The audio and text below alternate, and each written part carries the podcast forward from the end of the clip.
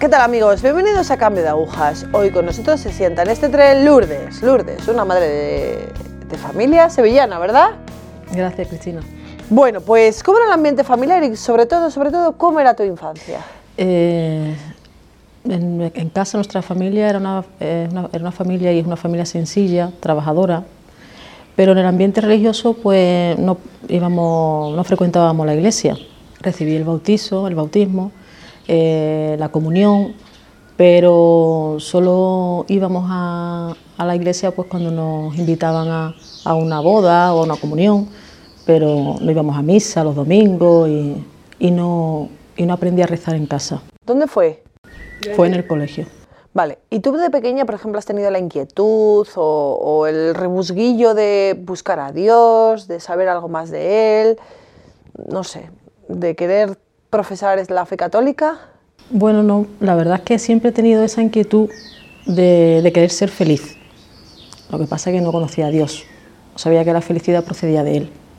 Siempre mm, en mis oraciones, bueno, cuando aprendí que fue en el, colegio donde me enseñaron el, el Padre Nuestro y la de María, por las noches me acostaba rezando el Padre Nuestro. Entonces yo siempre le pedía al Señor que quería ser feliz, siempre. Y pedía también por un abuelo difunto, que lo quería muchísimo. Entonces yo pedía por esas dos cosas. Pero bueno, ya luego llegó la, la adolescencia y, y cambió, mi vida cambió. Vale, ¿y cómo ha sido el proceso de alejamiento? Quiero decir, ¿cuáles han sido las causas, el, no sé, los ataques? ¿Qué ha sido? Las causas principalmente pues fue que, en el momento que, que entré en el instituto, dejé el colegio porque entré yo estaba en un colegio religioso y en el colegio religioso en el que yo entré, yo creo y pienso, porque mi madre o mis padres no me lo han dicho, pero pienso que lo hicieron por tradición, por, recibir una, una educación, no por una formación religiosa ni no, sino no por encontrarme con Dios y que conociera a Dios, sino, sino por tener esa mm, educación, ¿no? Y luego cuando entré en el instituto, pues fue cuando cambió todo. O sea, ya mm, salía por las noches, los fines de semana, eh, de discotecas, bares, mm, todo, bueno, los fines de semana pues me dejaba de llevar por, la, por, la- por, la- por el mundo, vamos, por, por, la situación, por las personas que me rodeaban y, y entonces eso, ¿qué pasaba? Que llegaba tarde a casa, y mi padre pues siempre era en bronca porque esta niña, ¿qué tal? Entonces incluso llegaba, había veces que el domingo yo aparecía hasta por la mañana, yo salía un sábado por la, por la noche y llegaba a casa por la mañana, llegué hasta ese punto. Y un día se sentó en el sofá y dijo, bueno, mi hija, ¿a ti te pasa algo? ¿Tienes algún problema? Y con esa serenidad y esa calma con, la que me habló, dijo, fue aquí pasa algo, no estoy haciendo algo bien. Y ahí, ahí ya me dio un, to- mm, tuve un toque de atención, cambié, pero, pero seguía teniendo esa, esa tristeza, esa falta de paz. Y, y esos fines de semana, pues ya te digo, no me trajeron nada bueno, porque, porque sí, era diversión, mucha alegría, pero llegó un momento en que, vamos, yo tuve varias depresiones. ¿Tú crees que ese tipo de depresiones te hacían alejarte de la vida de fe? Sí, perfectamente. Estoy completamente convencida de eso. ¿Y tú eras feliz Sí, ¿por qué? ¿Mm? con esa vida? Claro, no, no, no, no, no. Tenía una falta de paz, eh, era un- una tristeza muy profunda, muy profunda, muy profunda, muy profunda, que, que nada ni nadie me podía ayudar. Mi madre me llevó a un psicólogo, pero no sirvió. Ni, bueno, de hecho el tratamiento, ¿verdad? Que te, te podían dar un tratamiento, yo no me lo tomé eh, porque en una ocasión también me llevó muy pequeñita, a, muy pequeñita, tenía 8 o 10 años, a un psiquiatra. Y yo no me tomé las pastillas porque es muy- yo no me sentía identificada con lo que me estaba diciendo eh, este profesional, ¿no? Nadie me entendía. Yo, yo me sentía, bueno, pues incomprendida completamente. Y, y, eso no es la solución. Yo sé, yo porque, ya te digo, ya le digo, he estado en un par de ocasiones, he ido a un psicólogo y u- es el primero, pero es que el segundo, me, la solución que me daba es que me metiera a, a ensayar en teatro, algo así, para distraerte, para distraer tu mente, para... Por supuesto yo no fui, porque sentía que no, que, que me llegaba, que no era la solución, que es que no... Entonces, de forma providencial, cuando me pasaba esas cosas, cuando me- sentía tan triste, pues una época me salía a andar de casa, me ponía a andar, andar, andar, y cuando llegaba, mm, me encontraba con la parroquia, entré en la iglesia de mi barrio y me senté en los bancos y allí me desahogaba. Ponía a llorar y desahogaba, me salía nueva. Luego a mi casa, ya tal, tal. Lo que pasa que, claro, yo en aquel momento seguía estando ciega el propio pecado, pues no me dejaba ver que quien me sanaba y me curaba era Dios. Cuando yo entraba en la parroquia y salía de otra manera, era Él. Lo que pasa que, bueno, no era consciente de ello. Y me iba a mi casa y seguía mi vida normal, mi vida de pecado. Seguía de fiesta, seguía eh, frecuentando bares, beber, en alguna ocasión fumaba, mm, discoteca, tal, diversión. Esa era mi adolescencia. También estudiaba, he sido una persona responsable, ¿no? pero, pero trataba de llevar las dos cosas. Y ya llegó el momento de trabajar, de, conseguir un trabajo, que esa era mi finalidad. Mi finalidad, yo pensaba que el ser feliz era tener una estabilidad económica, un buen trabajo y, que no, y no depender de nadie.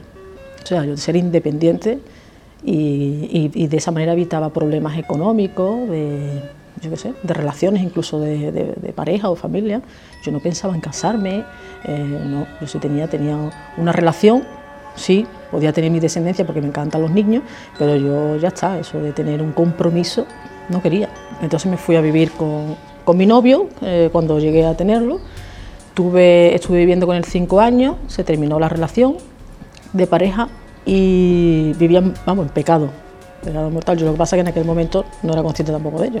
Y llegué a tener, pues bueno, una solvencia económica, compré mi coche, tenía mi casa, me hipotequé con la casa, todo era yo, yo, yo, egoísmo puro y duro. Y el que estaba al lado mío, eh, mi novio en aquel entonces, pues bueno, si quería entrar en, mi vida, que en, el planteamiento de vida que yo, que yo me había hecho, pues bien, y si no, pues ahí tiene la puerta. Esa era mi forma de pensar. Vale, ¿y hubieses encontrado la felicidad en ese ideal? No. ¿Qué te estabas...? Tampoco la encontré. O sea, llegó, llegó el momento en que, que eso tuvo sus días y, volví otra vez a caer pues, en, la, tristeza profunda.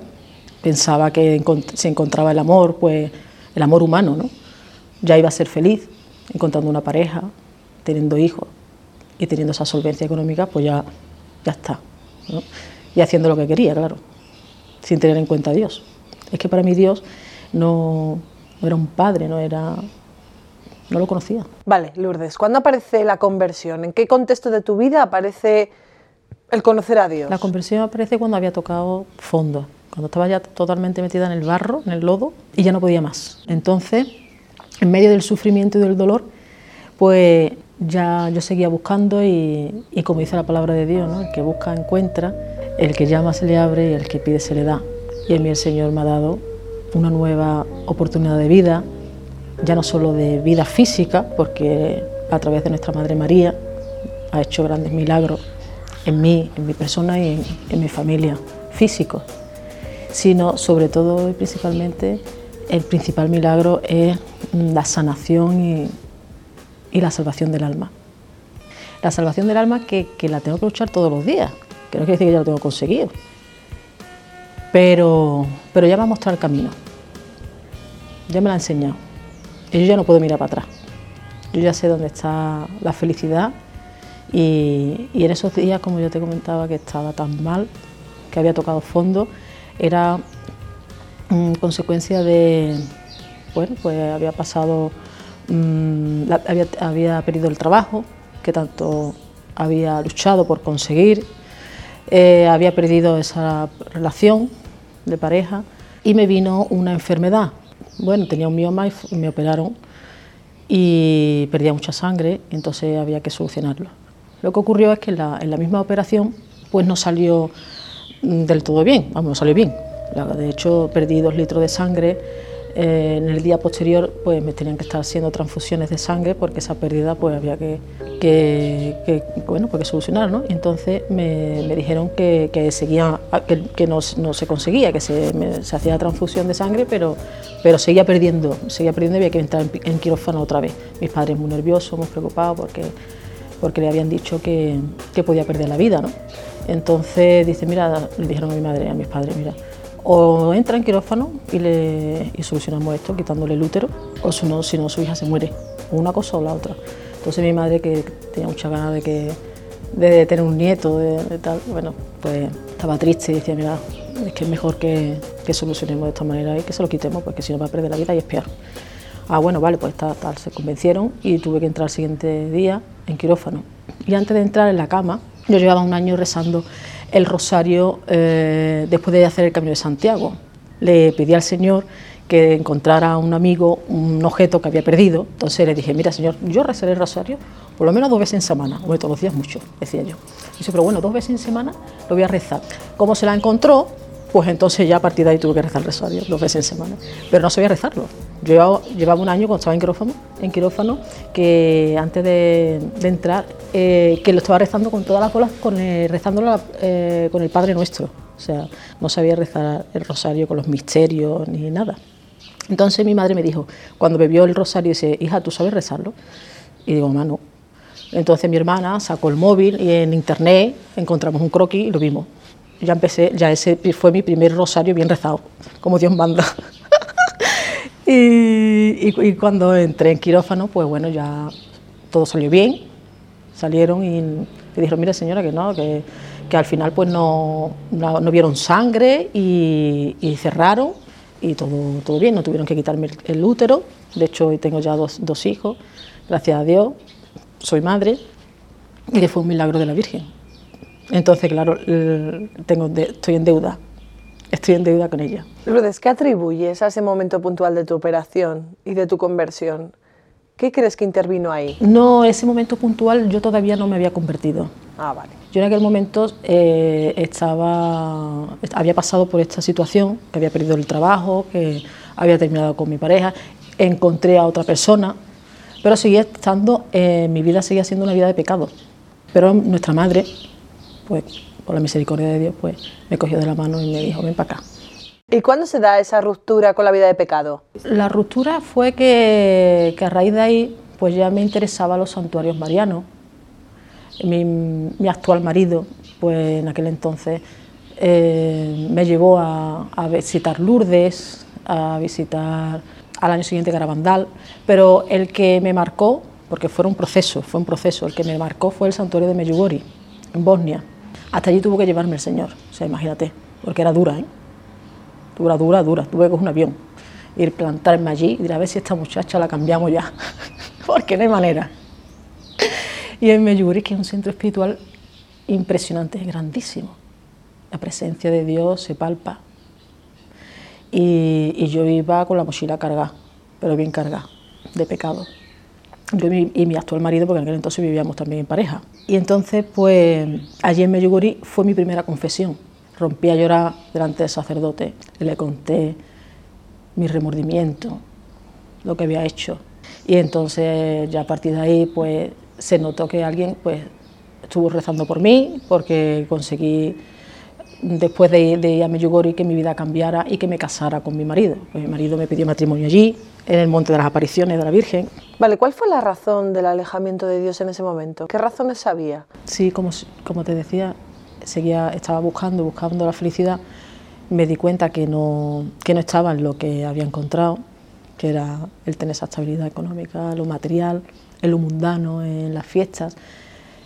Pues eh, entré, en, eh, conocí el mundo espiritual, pero el lado oscuro, el ocultismo, el esoterismo, a través de un conocido, ¿no? O una conocida.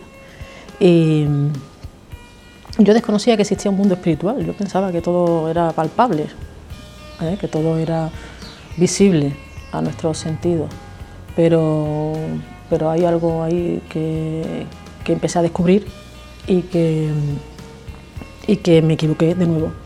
Me equivoqué y me entró, bueno, pues volví a caer otra vez en, la más profunda de las tristezas.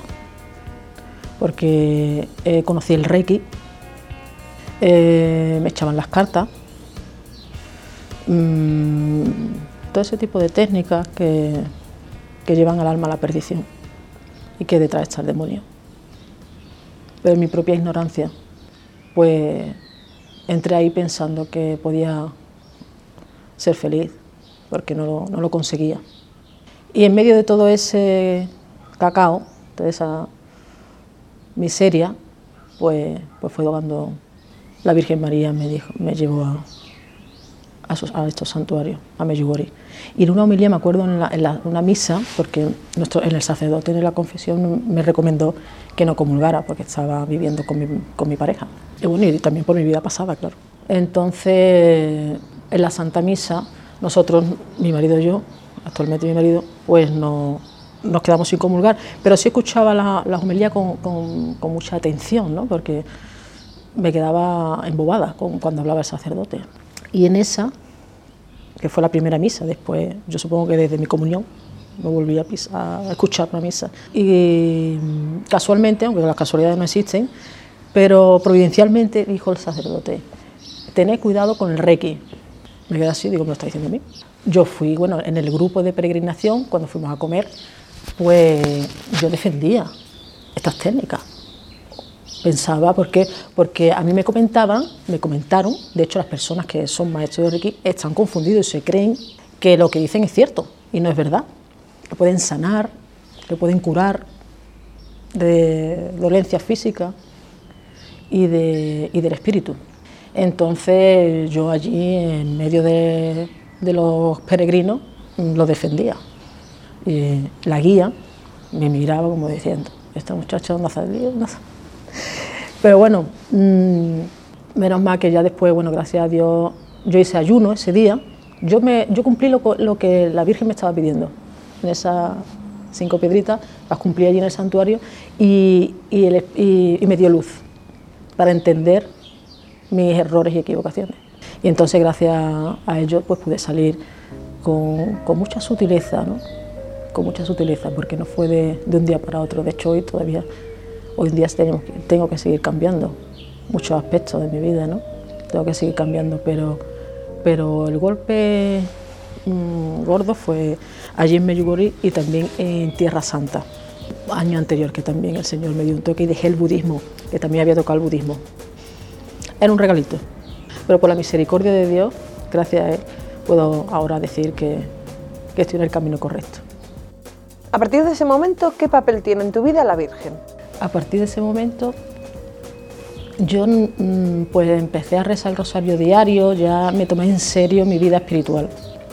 Después de allí no tomé en serio, sabía que, que tenía que coger esas armas que ella menciona en sus mensajes, esas cinco piedritas, dice, eh, las cinco piedritas contra, contra tu Goliat, ¿no? Ella dice el rosario con el corazón, eh, la Biblia, eh, la Eucaristía, la confesión frecuente, el ayuno.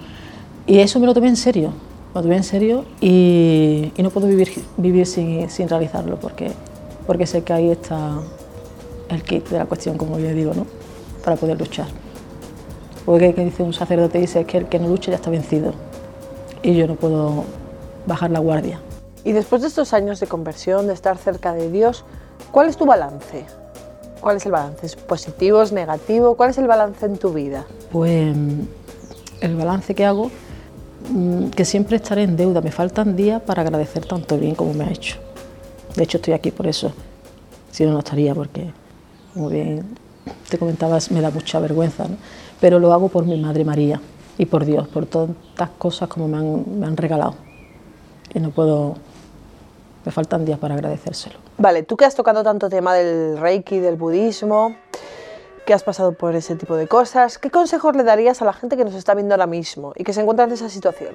Que no ven que, claro, porque es mucha ignorancia y yo le aconsejaría que, que se acercaran a, a una parroquia, que hablaran con el sacerdote, que se confesaran, que le contaran sus preocupaciones, sus inquietudes, sus problemas. Aunque crean y piensen que, que, no hacen daño a nadie, yo pensaba también que yo no hacía daño a nadie. Yo digo, yo vivo mi vida muy bien, yo no hago daño a nadie, soy buena persona, pensaba, ¿no? Pero sí estaba haciendo daño, estaba haciendo daño al corazón de María y de Jesús, y por ende a mí, porque haciéndole daño a ellos me lo estoy haciendo a mí también. Ellos sufren porque nos estamos auto, autodestruyendo. Vale, porque en ese mundo que tú hablabas de ocultismo, ¿tú encontrabas realmente la felicidad? No, no, simplemente en esas técnicas pues buscaba, no era, era circunstancial, o sea, una paz efímera, una paz, mmm, ¿cómo le digo?, puntual, ¿no? Una paz puntual. Pero los problemas seguían así, seguían allí, y de hecho más. O sea, no solamente ella tenía lo que tenía, sino que además me venían otros más gordos. entonces, pero claro, uno no sabe qué, está haciendo, qué no lo está haciendo bien.